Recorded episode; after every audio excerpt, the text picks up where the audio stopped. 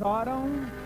Vem revelar Cristo em mim. Vem revelar Cristo em mim. Sei que o Pai é teu querer. Oh, revelar Cristo em mim. Vem revelar Cristo em mim. Vem revelar Cristo em mim. Sei que é pelo teu poder. Oh, revelar Cristo em mim. Vamos ficar em pé, irmãos, vamos cantar. Vem revelar Cristo em mim.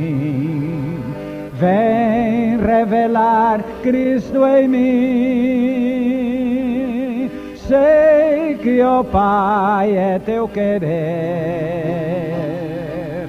Vem revelar Cristo em mim. Vem revelar Cristo em mim. Vem revelar Cristo em mim. Sei que pelo teu poder. Vem revelar Cristo em mim. Amém, Pai. Amém, Pai. Amém em nome de Jesus. Amém. Esta palavra mitologia tornou-se muito comum na religião. Pura mentira. E esse tal de cristão que diz que tem Cristo no coração e o comportamento é negação. Dá para fazer uma rima. Um tal de cristão com Cristo no coração, cujo comportamento é negação, é pura ficção. É mitologia. Deus não está nisto. Sua palavra não está nisto.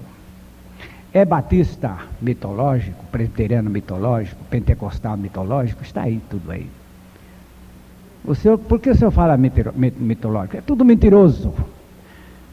É um negócio que diz ser, mas não há realidade nenhuma. E para não haver esta confusão, Deus, em Sua palavra, tem um plano. Não é mito, é revelado. Em João 14, 21, Jesus mostra que não é mito, é revelado. Aquele que tem os meus mandamentos e os guarda, este é o que me ama. E aquele que me ama será amado de meu Pai. Eu o amarei e me manifestarei a ele. Aquele dia, quando João, os dois discípulos de João Batista chegaram a Jesus e lhe perguntaram: Mestre, onde moras? Lembram? Jesus disse: Vem ver. Então ele foi lá e diz o texto que eles foram lá e viram onde ele morava. É uma coisa sem muita importância, mas se ele não mostrasse onde ele morava, ele seria um mentiroso.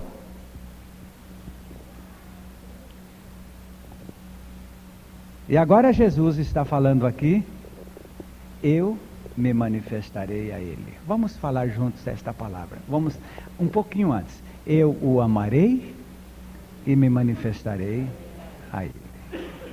Vamos repetir? Eu o amarei e me manifestarei a ele. As duas palavras, revelação e manifestação, uma vez explicadas, elas são o mesmo, a mesma função, mesmo ato. Mesmo ato. Eu, por exemplo, digo a vocês que o meu relógio está no meu pulso direito. Porque tive que tocar acordeão agora há pouco. está no meu pulso direito. Você acredita? Ou é mentira? Acredita ou não? Acredito. Há uma palavra declarando que o, o relógio está no seu pulso direito. A irmã aí acredita? Acredita. Mas a base do que está dito. Não é verdade? Tem fundamento quando Deus diz a sua palavra é verdade. Mas ainda, ainda, depois de ser a verdade, ela ainda dá mais um passo. Ela vem para a revelação. É verdade que o meu relógio está no pulso direito. Mas você quer ver como a verdade fica maior verdade? Olha. É a palavra revelação. Ou por outra melhor, a palavra manifestação. Esse é o fato. É verdade que para eles, no caminho de Emaús, Cristo existe. É verdade que para eles Cristo é maravilhoso, que Cristo é poderoso. Eles viram tanta coisa maravilhosa em Jesus. Mas ficou muito mais verdade quando se deu a manifestação. Vocês viram? A manifestação. Eles iam para casa jantar, estavam com fome, cansados, andaram 12 quilômetros. Quando se deu a manifestação, a Bíblia não diz que eles jantaram. E precisa saber que de Emaús a Jerusalém é subida. E eles saíram dali, já era de noite, era hora de jantar e dormir. Mas eles saíram correndo, estrada acima, até Jerusalém, para anunciar a manifestação. A verdade de Deus realmente em si é dinâmica, porque é a verdade. A nós nos interessa muito o fato da verdade. Mas ela ainda não é um fim. Ela é um meio. Em João 5,39, Jesus apontou isso. Examinais as Escrituras, porque cuidais ter nelas a vida eterna, e são elas mesmas que testificam de mim. Esse verbo examinar aí, ele bem certinho. Examinais. Examinais. Por isso que eu digo que os dentistas precisam sempre tratar do S da gente na, na boca. Examinais. Ele está colocando o verbo examinar aí como um ato comum do judeu. Vocês têm por costume abrir a Bíblia, abrir a palavra. E vocês vão correndo atrás da vida eterna na Bíblia. E vocês nunca hão de encontrar vida eterna na Bíblia, porque quanto mais procurar vida eterna na Bíblia, mais frio fica. Vocês sabem brincar de tá quente, tá frio? Sabe brincar? Assim. Quanto mais você vira como um tatu caçando vida eterna dentro da Bíblia, você não caça nada, não alcança nada. Nada. 1 João, deixa o dedo aí. Deixa os dedos aqui nesse João. Vamos lá no 1 João, capítulo 5, versículo 11. E você vai notar que não está. A vida eterna não está escondida na verdade da Bíblia em si. E o testemunho é este: que Deus nos deu a vida eterna, e esta vida está no seu Filho. Onde está a vida eterna?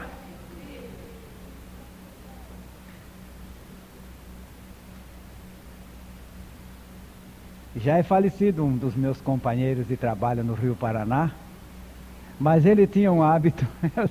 Quantas vezes eu chegava para ele fazia a pergunta e já sabia que ele ia responder.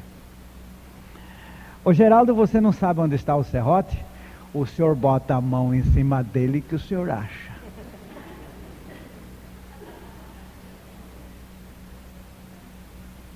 Você não viu onde está aquela porca que, eu, que estava por aqui? O senhor bota a mão em cima dela que o senhor acha. Eu quero saber de você se os judeus encontraram vida eterna através da Escritura. Nunca, porque não está ali. A vida eterna está no seu filho, no filho de Deus. A vida eterna está numa pessoa. E João 5:40, Jesus lança em rosto deles. Contudo, vós não quereis vir a mim para terdes vida. A vida eterna não está na Escritura, está em mim. Vocês não querem saber de mim. Mas agora vem a pergunta: e qual é o valor da Escritura? Jesus revelou no verso 39 aí. A Escritura é como aquela placa que está indicando para onde ir. Você está viajando, por exemplo, de Curitiba para Londrina. Você chega lá, tem uma placa indicando Londrina. Você pode dizer, já chegamos? Não, não chegamos. Esta placa que está indicando para onde ir. A escritura é isto. E o que, que a escritura está indicando? Ela está dizendo o testemunho de Jesus. Ela está indicando que a vida eterna está em Cristo. E que você não tem que parar na Escritura, você tem que entrar para o que a Escritura está indicando, ela está testificando de Cristo. Por isto, aquele texto da confissão de fé, tanto o da a velha de 1643 como a de 1833, ela primeiro começa com as Escrituras. Depois das Escrituras é que ela trata da doutrina de Deus. Porque nós só podemos chegar a Deus pela palavra, pela Escritura. Mas também não poderemos ficar parados na Escritura sem chegarmos à revelação de Deus. Porque o que nos satisfaz não é o prato gostoso e, e, e apetitoso da Escritura Sagrada. O que nos satisfaz é o pão da vida. E esse pão da vida não é uma escritura, é uma pessoa. É ele. E daí, como a escritura nos leva a uma experiência maravilhosa. Eu gosto de ficar sempre em Colossenses 3, 3 e 4. O dia que aquilo ali se esgotar, eu não sei onde vou ficar, mas eu acho que é uma coisa muito gloriosa. Não tem fim esses dois versículos aqui. porque morrestes. Amém. E a vossa vida está escondida com Cristo em Deus. Quando Cristo, que é a, no, que é a nossa vida, se manifestar, então também vós vos manifestareis com Ele em glória. Para mim aí está toda a história. No verso 4, no verso 3, perdemos o que nos impede morremos. Perdemos a nossa vida. Essa vida que muita gente gosta dela está indo para o inferno por abraçar-se com ela. É como um náufrago que se agarra a uma pedra para flutuar. Eu sei que o bombeiro vai dizer, morreu de imbecil. É muita gente assim, agarra-se à sua própria vida na certeza de que está estando cego.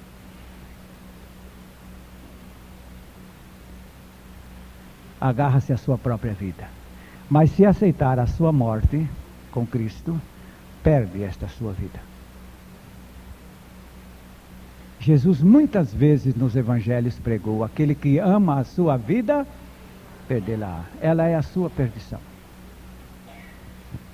Mas se você odiar a sua vida, ela vai para o Calvário, ela morre no corpo de Cristo, e então o verso 4 que está aí dá lugar para este verbo ser que está aí. O verbo é, né?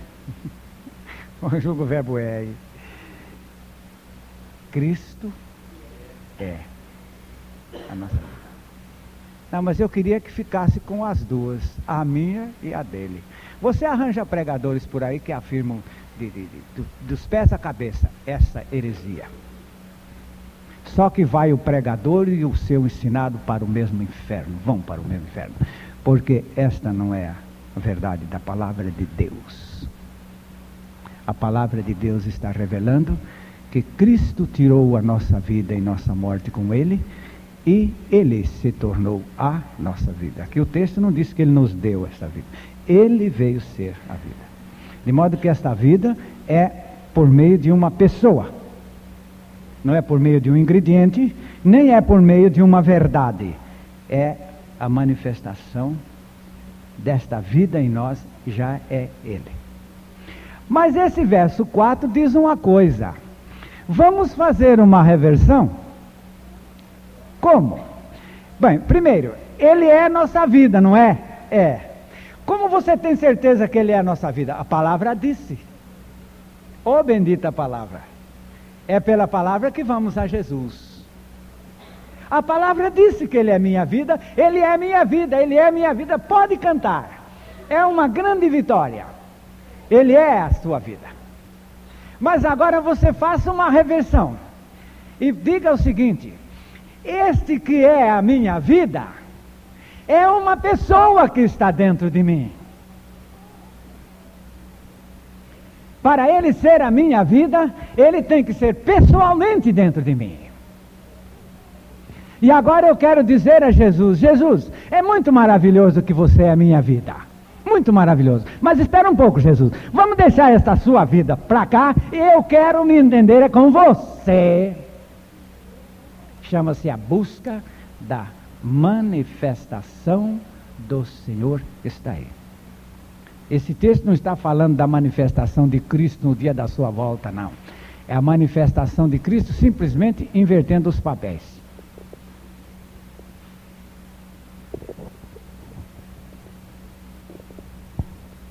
É como um homem que compra um campo. Nesse campo existe um tesouro.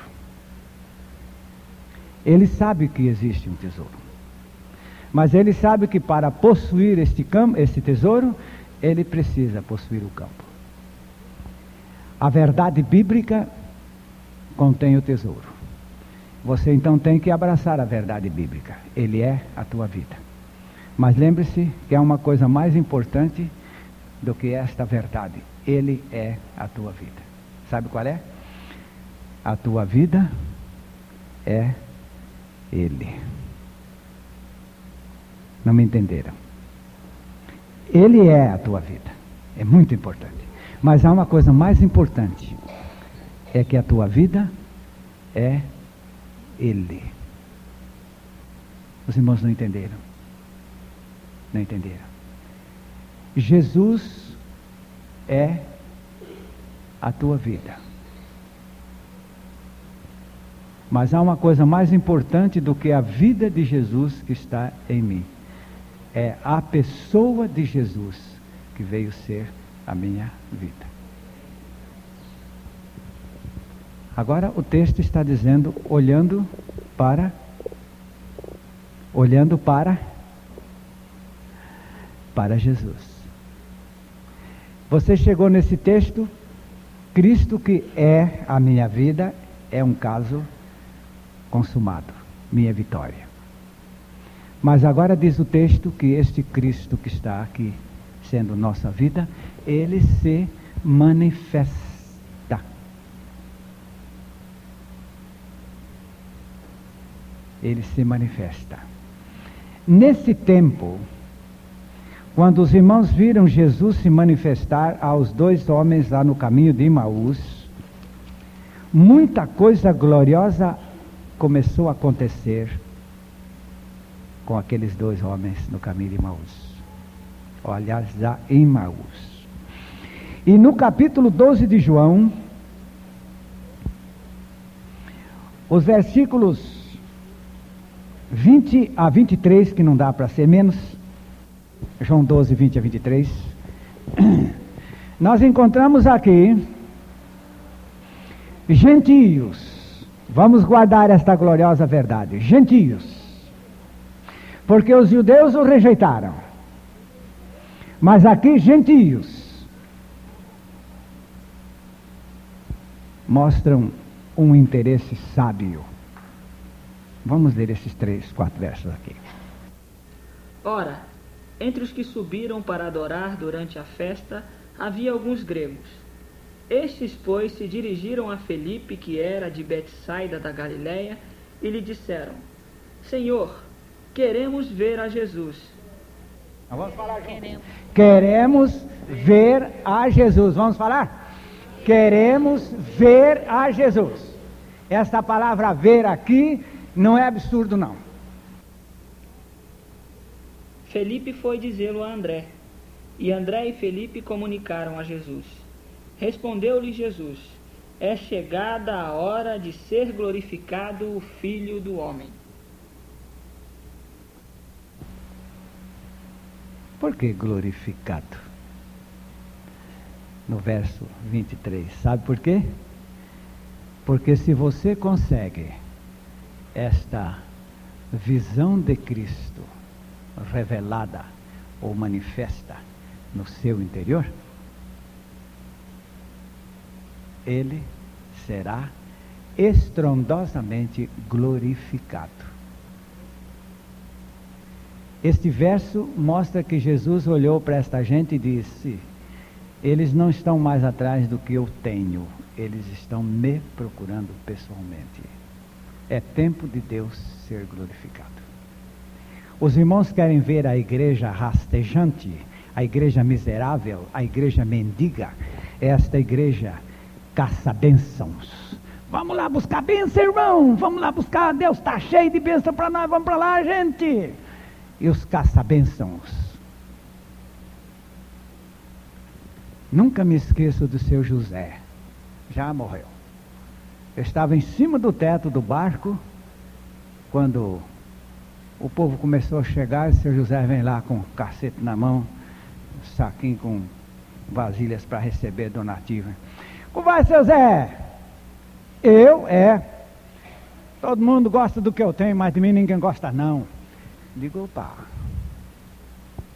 É assim que o povo faz com Deus. Vai lá caçar o que Deus tem para dar. Mas tocou esta questão de queremos ver a Jesus, queremos a tua manifestação, queremos a tua pessoa, queremos queremos a palavra que está no verso 20, adorar-te. A palavra adorar significa um contato muito pessoal com Ele. Espera aí, aqui tem 200 reais. Não, senhor, não quero. Aqui tem um bilhão, não quero, eu quero a tua pessoa. O adorador não é o explorador.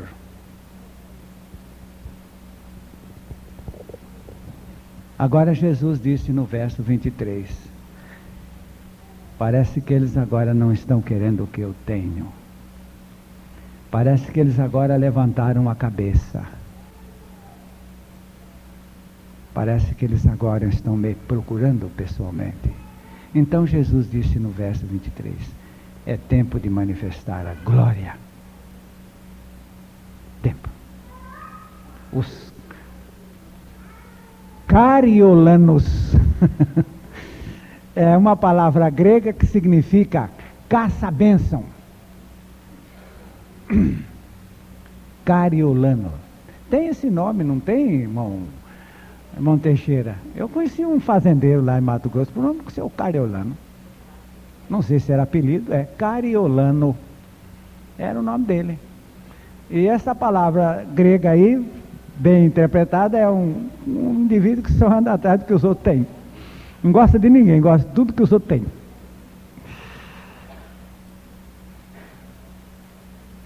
E se o nossa, a nossa visão não se voltar para este ponto, Deus, eu quero além de tudo isto que tu já tens feito por mim, eu quero a ti. Isto está nos ajudando agora a definir o que é que queremos. Se você quer tudo que Deus tem, Ele dá. Mas você não passa de um explorador de Deus. Esse Deus para você não é o Deus, é um utilitário. É um cara que lhe serve só enquanto você está interessado no que ele serve. Depois dali não lhe interessa mais nada. Aqui em Londrina, uma vez eu tive que repreender um espírito maligno num período de louvor. Vamos, meus irmãos, vamos louvar, vamos louvar, devemos, devemos louvar, louvar com toda a nossa alma, porque enquanto os louvores sobem, as bênçãos descem. Isso está gravado. Eu me lembro que quando me deram a palavra, digo, meus irmãos, o nosso Deus não é Deus de rolo. Deus de barganhas. Ele me tem dado bênçãos em troca de nada. Ele tem me dado bênçãos por sua graça. Eu não o louvo a título de explorar a sua bênção. Eu o louvo porque ele é digno de ser louvado. Agora voltamos a nossa atenção para aquilo que Paulo mostrou no capítulo 1 de Gálatas. Não vamos ter tempo para terminar, terminar esse assunto, porque ele é a nossa vida, é toda a nossa vivência. Se alguém viver mais, mais do que Metusalém aqui na terra, ainda terá nesta bênção uma, uma riqueza sem fim por explorar no fim. 1, 15, 16. Paulo está contando como foi que aconteceu a revelação de Cristo para ele. Quando aprouve a Deus, que desde o ventre de minha mãe me separou e me chamou pela sua graça, revelar seu filho em mim, para que eu, eu o pregasse entre os gentios, não consultei carne e sangue. Os irmãos conhecem algumas passagens bíblicas onde diz que Deus não faz acepção de pessoas? Conhecem? Conhecem? Conhecem? Se isso aí é um privilégio exclusivo de Paulo, o que, que Deus estaria fazendo? Acepção. Quando eu vi isso aí, eu fiz como o, o, o moleque gêmeo, né? Não é só preciso ser gêmeo, não. Eu me lembro bem, lá na minha casa, quando a minha mãe passava mais manteiga no pão para o meu irmão ou para minha irmã do que para mim. Eu botava a boca no mundo. É. é só por uma bobagem, né? Então, quando alguém ganhava, eu não ganhava, ou quando eu ganhava, o outro não ganhava, era aquele berreiro. Por quê? Éramos dez, mas no negócio, cada um entende que a igualdade é igualdade. E esse Deus, que já disse que não faz acepção de pessoas, por que dá a Paulo a revelação de Cristo e não a mim? Eu fui a Deus e disse: Eu entendo, Pai, como disse ali aquele corinho, é o teu querer revelar seu filho em mim também. Em mim também. Ninguém tem o direito a mais diante desse Deus. Ô oh, Pai bom, não é? Pai bom. Primeiro, eu queria que os irmãos entendessem que esta revelação é procedente do Pai. Se alguém quer fazer um esboço de sermão, já pode começar apontando aqui. Né? Ela é procedente do Pai. Agora, segundo plano, a palavra revelar porque eu havia feito uma ilustraçãozinha aqui de manifestar. Mas a palavra revelar é simplesmente, olha aqui, eu estou levantando aqui uma bolsa para ver o que é que tem aqui debaixo. Bem, havia um papel. Mas se não tirasse a bolsa, eu não sabia o que estava lá debaixo. Viu? A palavra é a palavra apocalipse. o sentido da palavra apocalipse é revelar, mostrar uma coisa, ela existe. Você quer ver? Cristo é a tua vida? Levanta a tua mão, se isto é a tua certeza. Amém?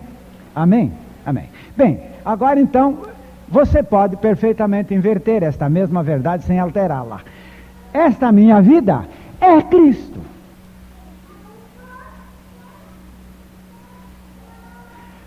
Agora, minha vida é uma coisa. E Cristo não é uma coisa. O que é Cristo? É uma pessoa. Eu tenho que descobrir mais esta vida? Não. Você tem que descobrir esse doador da vida que está em você. Os irmãos sabem como é que se amansa índios selvagens? Primeiro a gente vai lá e descobre onde é o caminho que o índio passa. Claro que um sertanista não vai confundir um carreiro de anta com um trilheiro de índio. Um carreiro de viado, qualquer de cutia, não é? Com um trilheiro de índio. Então eu sei que eles passam aqui. Aí eles começam a amarrar ali pacote de bala doce, pacote de bolacha, facão. O, o sertanista incrédulo amarra cachaça, garrafa de cachaça, enche aquilo de, de dons. Põe bastante coisa. Põe bastante coisa. Então o índio passa por ali, encontra aquilo, está sabendo que a árvore não está produzindo facão, não está produzindo bolacha, não está produzindo. Ele sabe que é alguém que nos está querendo bem, não é? Que está nos dando bênção. Que alguém vai dizer, e a bênção não vale nada? Vale sim. A bênção é o processo como Deus usa para nos atrair a voltarmos para a sua pessoa. Mas há indivíduo que é como o pobre do, desculpem a comparação, muito triste, não gostaria de usar isso, do porco. O porco o porco, quando escuta um barulho, ele já passa logo por ali, cheirando o chão, porque a única coisa que ele que interessa é saber o que é que lhe deram. Ele não levanta a cabeça para quem lhe dá.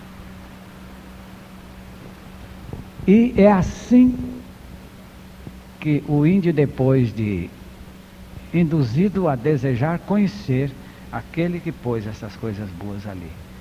Então depois ele é conquistado pelo conhecimento pessoal de quem fez aquilo.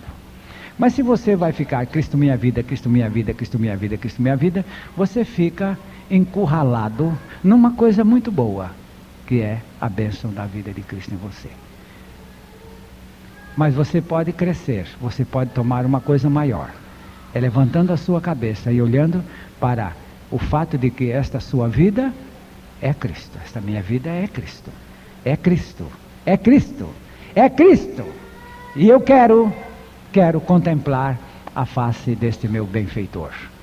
E ele não proíbe isto.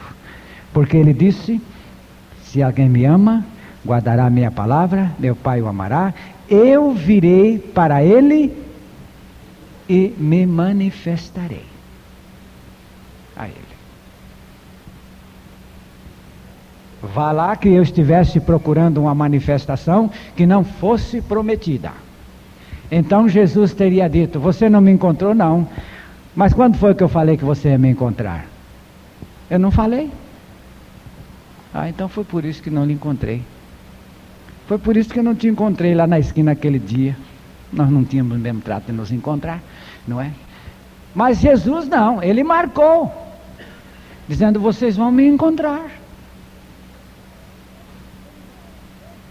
O senhor não vai ao encontro? Ao encontro, encontrinho e agora tem encontrão. Não, eu não preciso ir a lugar nenhum para encontrá-lo. Ele já é minha vida. Não custa nem um pouquinho, não é? Pronto. Tenho a mesma experiência. Os irmãos de Betânia não conseguiram ir a um encontro em em Argentina. Quando chegaram na fronteira, foi impossível chegarem ao lugar do encontro. Na volta, o chefe dos pastores ali, que é um homem muito espiritual, decepcionado com a perda de uma viagem tão pesada e tão, tão, tão idealizada, tão ansiada, tão desejada, tudo isso virou decepção ele voltou lá para o seu escritório, se ajoelhou e disse: Deus, o que é que está acontecendo com isso? Então o Senhor veio para ele com Salmo 119, verso 25. A minha alma está apegada ao pó. Vivifica-me segundo a tua palavra. Sabia do verso 50 também. O que me consola na minha angústia é isto, que a tua palavra me vivifica. Então o Senhor disse a este amado irmão: Vocês disseram que iam lá na Argentina buscar avivamento, buscar um encontro comigo. Então eu impedi no caminho. Porque não é preciso ir lá.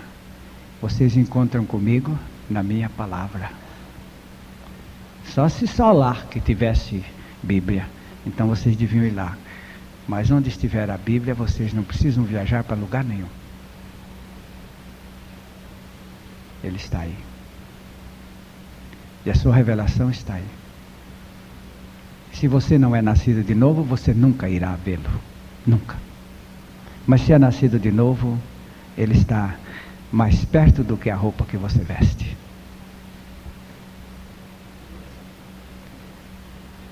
mais perto do que a roupa que você veste. Agora, eu queria responder uma pergunta que muita gente está com ela aí no coração. Voltando para Gálatas 1,15. Revelar seu filho em mim. O Senhor está dizendo que a gente vê Jesus? É, é isso que eu estou dizendo. Não sou eu que estou dizendo. Ele disse: Eu me manifestarei a você.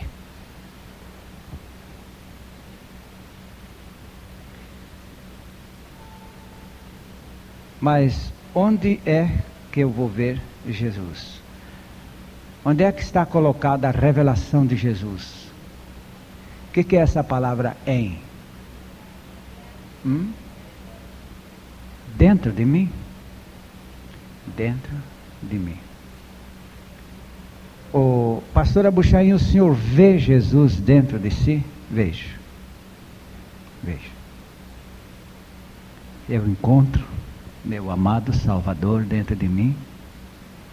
Eu o abraço, eu o beijo, eu o adoro. Eu me deleito na sua face, na sua presença. Não dá mais vontade de sair dessa palavra comunhão. Continua sendo 1 Coríntios 1,9, né?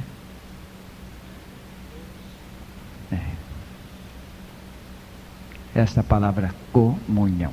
Mas não se pode ter comunhão sem primeiro haver a ligação, não é, irmão? O senhor, quando quer falar com alguém, o senhor vai lá, pega no telefone, já vai falando o nome da pessoa. Ô Zé, eu quero falar com você. Não, não, peraí, vamos ligar primeiro. Não está, não está. Pois pronto, não dá para ter comunhão. Não houve ligação. Fiel é Deus, pelo qual fostes chamados à comunhão do seu Filho Jesus Cristo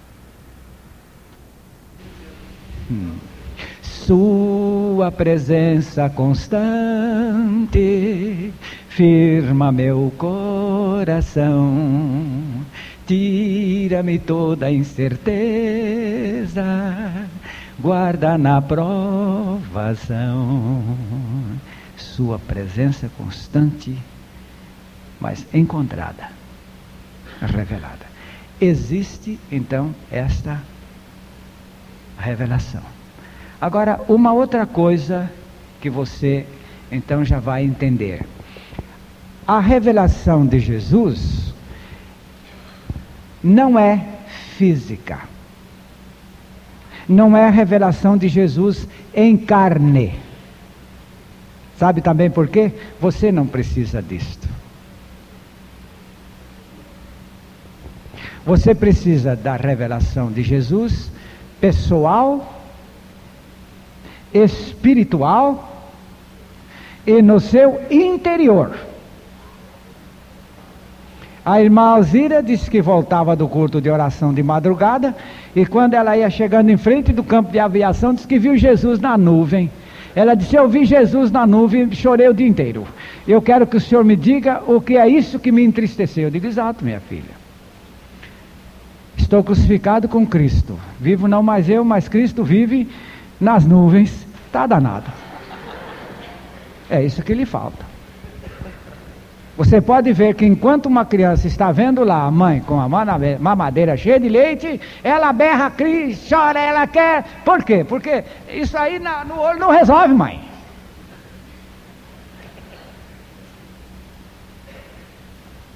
Agora, quando ela põe para dentro, que entra a assimilação, ela vai até dormir.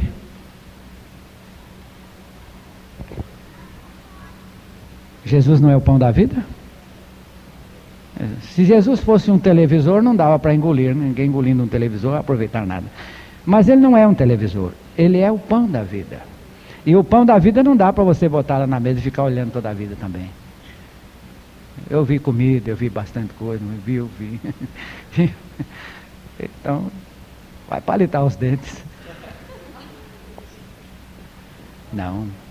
Esta revelação de Jesus aqui tem que ser em, a palavra em quer dizer dentro de nós. Nós, nascidos de novo. Sem novo nascimento, seu coração está cheio de pecado, está cheio de espíritos malignos, cheios do diabo, cheios do mundo, cheios de, de tudo. Jesus não tem nada ali. Pelo contrário, Jesus disse que os seus pecados fazem separação entre vós e o vosso Deus. Ele está longe dali. Eu vivi na ilusão de que ele estava dentro do meu coração com pecado e tudo. E preguei muito esta, esta monstruosidade profana. Mas graças a Deus que antes de chegar até o inferno, isto foi resolvido para mim. Por isso a gente está pregando com muito zelo estas coisas por amor a quem não tem esta experiência. É por amor.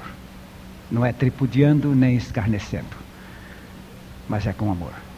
Porque ele então, tirando a nossa vida pecaminosa e colocando a dele, ele é esta vida. Ele não é como uma pessoa que chega aqui, nos dá um presente de aniversário, nos cumprimenta e vai embora. Esta vida não é isto que ele veio fazer. Acontece que ele veio ser esta vida. Ele não vai entregar a vida e ir embora, ele tem que ficar. Se ele for embora, ficamos outra vez sem a vida. Ele tem que ficar, ele é a vida. Só que Paulo está chamando a atenção ali naquele texto, inverte isto agora. Não é? Você está entre a fonte e o produto, não é? Você está enriquecido pelo produto, muito bem. Mas lembre-se que mais importante do que o produto é a fonte. E acontece que esta fonte está aí onde você está percebendo o produto.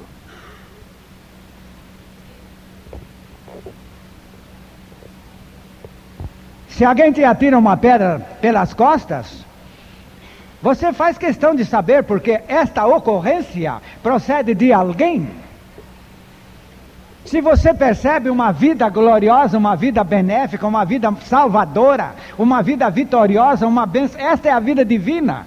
Isso, há alguém em cima desta, desse produto que é a fonte. Agora, o assunto de hoje está nos chamando para este ponto. Ele se revela no nosso interior, não fisicamente. Os apóstolos viveram com Jesus fisicamente. Os irmãos entendam isto, que a única coisa que estes homens concluíram a respeito de Jesus, enquanto viveram fisicamente com ele, foram estas declarações: Quem é este?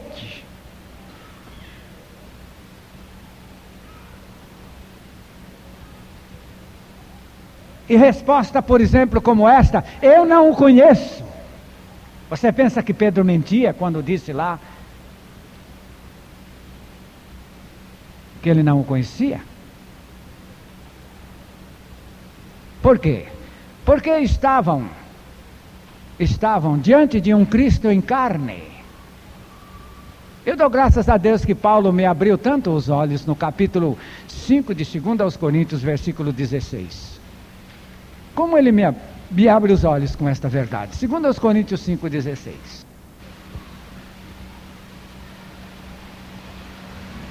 Por isso daqui por diante a ninguém conhecemos segundo a carne. Uhum. Ainda que tenhamos conhecido Cristo segundo a carne, contudo agora já não o conhecemos. Não quero nada com esse Cristo segundo a carne.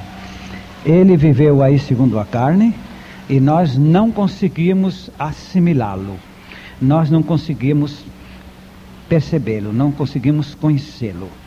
E então Jesus está falando aqui que naquele tempo aparecerão muitos cristos, não é? E eles virão aí mostrando os cristos. Como é que é? Não, esse é a carne.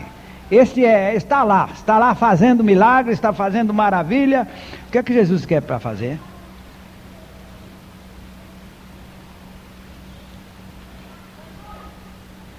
24 de Mateus.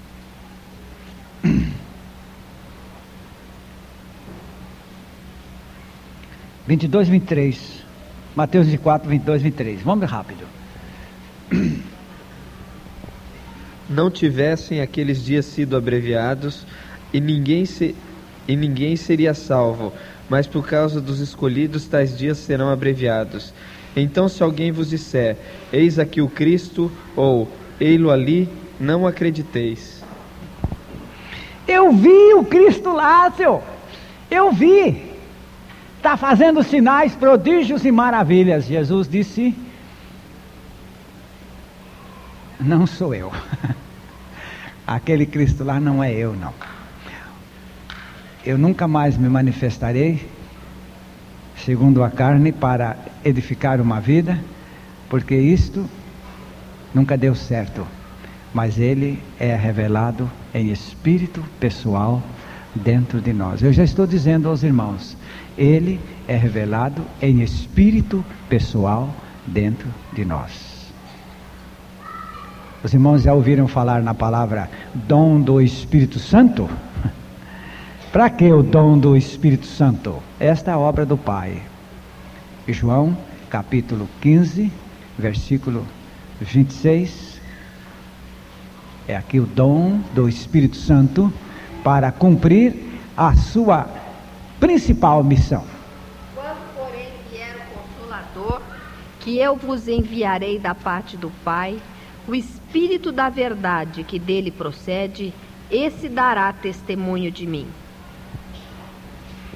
Você pode pegar a Deus na palavra, não é? Dizendo, Espírito Santo, você não falou que Cristo se manifesta a mim? Falei. Pois então, espero na tua palavra. E aí entra também a palavra graça.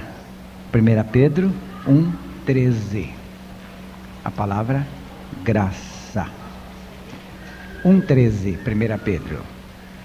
Portanto, cingindo os lombos do vosso entendimento, sede sóbrios e esperai inteiramente na graça que se vos oferece na revelação de Jesus Cristo.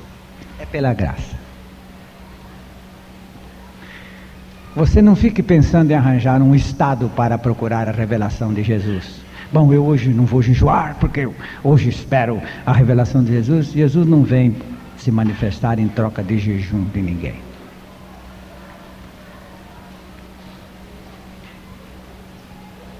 Não, agora eu vou lá, vou lá para o monte buscar a revelação de Jesus, fazer uma jornada aí de, de, de como é que chama aquele homem que trepa monte?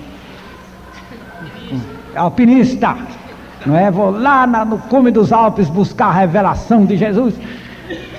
E Jesus vai dizer: Perdeu seu tempo, meu filho. Eu não estou aqui para me revelar em troca desse tipo de sacrifício. Minha revelação, como disse aqui nesse texto, é inteiramente pela graça. Este é o preço que eu pago para ter esta comunhão com Ele. Jesus maravilhoso, eu te amo porque tu és a minha vida. Jesus maravilhoso, eu te amo porque esta vida que está em mim é é tu.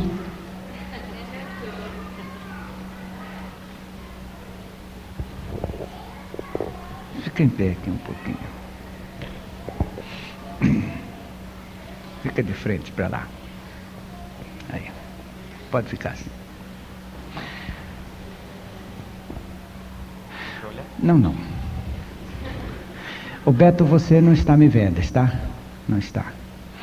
Você tem certeza que eu estou atrás de você? Tem? Absoluta certeza? Será que nós podemos tratar até de algum negócio, de algum assunto qualquer? Né? Eu, você pode, eu posso contar para você a história como foi que eu arranjei uma noiva e me casei e tudo, né? Vamos bater um papo, chama-se uma comunhão.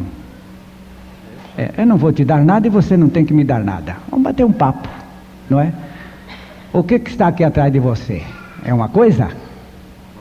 Uma pessoa. Mas você não está vendo. Eu deixo de ser uma pessoa porque você não está me vendo. Ainda bem que eu estou conversando com uma pessoa inteligente. Pode sentar ali, meu filho. Senão alguém é capaz, não, o senhor não é uma pessoa, não estou lhe vendo. Né? Mas pessoa nem sempre é aquilo que se vê. Agora não é um Cristo atrás de mim. é. Esta coisa maravilhosa que estará em Efésios, capítulo 3, verso 17. Não é atrás. E assim habite Cristo pela fé em vossos corações, estando vós arraigados e alicerçados em amor. O coração não é atrás, não é, irmão? O coração é dentro da gente, bem dentro. Então, irmão, irmã, o apóstolo Pedro fala lá no capítulo 1, verso 13, desta palavra ser sóbrio. Vale a pena. Hum? É, a palavra é sóbrio para vocês Porque a pessoa que não é sóbria, Miguel, não é sóbria. Sabe? Você está lá em, vamos dizer, está lá em Miami, esperando o avião para vir para o Rio de Janeiro. Mas o avião vai demorar 15 minutos, vai atrasar 15 minutos. Você fica com aquela pasta lá, desesperado, lá como é quente, enxugando o suor, fica andando depressa. O avião vai chegar mais depressa porque você está com pressa? Não vai. Eu às vezes brinco com as crianças. Tá pegando peixe aí, menino? Não tá não, senhor. Pesca depressa que você pega. Mas isso não adianta nada. A Bíblia diz que o ter a pressa, isso aí, essa é a derrota de todos nós neste mundo. É Isaías 28, 16, é? Acho que é. é. Ah, dona Eva. A filharada dessa Eva, né? Filha da mãe. É isso aí. Por que, que você não disse para o capeta? Vamos esperar à tarde, quando Deus Pai vier aqui, nós vamos perguntar se morre ou não morre. Olha, o mundo estaria livre.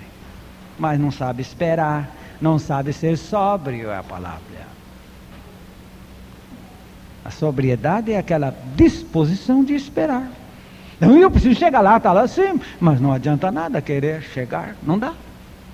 Sobriedade é este estado de conformação, não é? Eu preciso correr ao banco, eu preciso correr, é, sei lá onde mais, eu tenho que fazer mais, tenho que fazer mais, tenho que fazer mais, tenho que fazer mais. Aquilo. Muito bem, então vou agora lá no meu quarto, como Jesus falou, abro a porta, entro lá dentro, tranco, eu me ajoelho e fico aqui. Eu tenho mil coisas para fazer, mas a sobriedade ensina-me a esperar, agora a essa altura, na revelação do Senhor. Muito bem, Senhor. E Jesus está dizendo: Eu estou me revelando a um homem de negócios, não?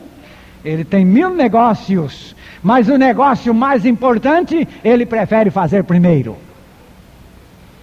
E agora com a minha presença. Ele tem muito mais capacidade para viver os seus negócios. Eu não tenho dúvida. Leia, irmão. Porquanto assim diz o Senhor Deus: Eis que eu assentei em Sião uma pedra pedra já provada, pedra preciosa, angular, solidamente assentada. Aquele que crê, não se apresse. Que Deus não assentou aqui no mundo um trem de velocidade supersônica. Ele colocou uma pedra, que pedra não sai do lugar. Quem não for sóbrio, não fica nela. Aquele que crê, não se apresse. Por que a palavra não se apressa? Então não devemos ter pressa? Há tanta coisa que se nós não tivermos pressa se perdem. É verdade.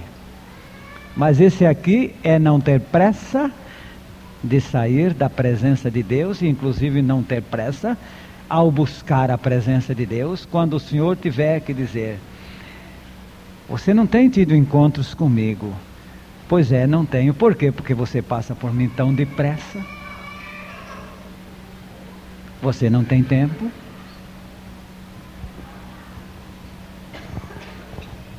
Mas as pessoas sábias sabem deixar coisas de altíssima importância para lá.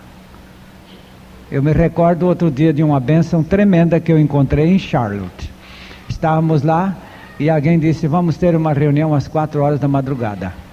Disse: Está doido? É, e chovia torrencialmente. Disse: Vamos a um, a um restaurante ter uma reunião com homens de negócio. Digo logo homens de negócio.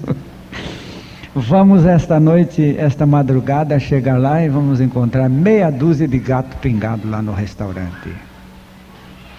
Quando eu cheguei às três horas da madrugada, não tinha, às quatro horas da madrugada, não tinha mais lugar. Havia mais de três mil pessoas, estava tudo super superlotado. Eu perguntei ao meu intérprete, isso aí tudo é homem de negócio? É. Eles todos têm o que fazer? Tem. Mas já descobriram que buscar o Senhor é o maior a fazer e a maior preparação para as suas lutas. Ah, como Deus me deu uma mensagem naquela manhã tão preciosa sobre esse assunto. Muito preciosa. Muito preciosa. Mas eu que saí dali envergonhado. Disse, meu Deus, estes homens de negócios sabem ser sóbrios, sabem tirar um momento para buscar a tua comunhão. E eu que não tenho negócio nenhum, estou embaraçado com tudo isso aí. É aquele texto que Paulo disse: todo aquele soldado que se alistou não se embaraça. É Timóteo, segunda? Ou é primeira? Dois. Dois quatro. Segunda Timóteo dois quatro. Nenhum soldado em serviço se envolve nos negócios desta vida, porque o seu objetivo é satisfazer aquele que o arregimentou. Não há embaraço. Não há embaraço. E quando você descobrir esta mina gloriosa da manifestação do Senhor no seu interior, você vai ganhar muito interesse em ficar a sós com Ele. E alguém vai dizer, e com isto então a vida vai parar. Quem é que disse? Volta para Gálatas capítulo 1, versículos 15 e 16. Eu estou vendo aqui nesse verso 16 que Paulo não esperou nem ser consagrado pastor. Não esperou, não. Porque eu entendo também na Bíblia que Paulo foi leigo. Paulo nunca foi lá ajoelhar diante de homens para botar a mão na cabeça dele para mandar ele pregar. Esse versículo aí mostra que ele rompeu com tudo isso. Que a verdadeira autoridade do ministério é a revelação de Jesus. Aleluia! A revelação de Jesus é a verdadeira autoridade do ministério. O ministro pode ser malabarista, pode ser inteligente, pode ser social, pode ser um mundo de coisas, pode ser psicólogo, psiquiatra, pode ser até louco. Porque são os loucos que os homens mais admiram nessa terra. Mas a autoridade para ministério é a revelação de Jesus Cristo. Está aí. Isso eu experimentei também. Não achamos Gálatas 1, 15 e 16. Quando, porém, ao que me separou antes de eu nascer, e me chamou pela sua graça, aprouve revelar seu Filho em mim, para que eu o pregasse entre os gentios, sem detença não consultei a carne nem sangue. A palavra quando, no começo do verso 15, ele está relacionando-a com o verso 16. Em primeiro lugar, revelar seu filho. Onde? Em mim. Agora, a bomba está carregada. Cristo está revelado em mim. Então, agora, revelado em mim para para pregá-lo. Quando alguém diz, fulano diz que nasceu de novo, mas não está encontrando buraco para vencer na vida, é sinal que ainda não percebeu a revelação do Senhor.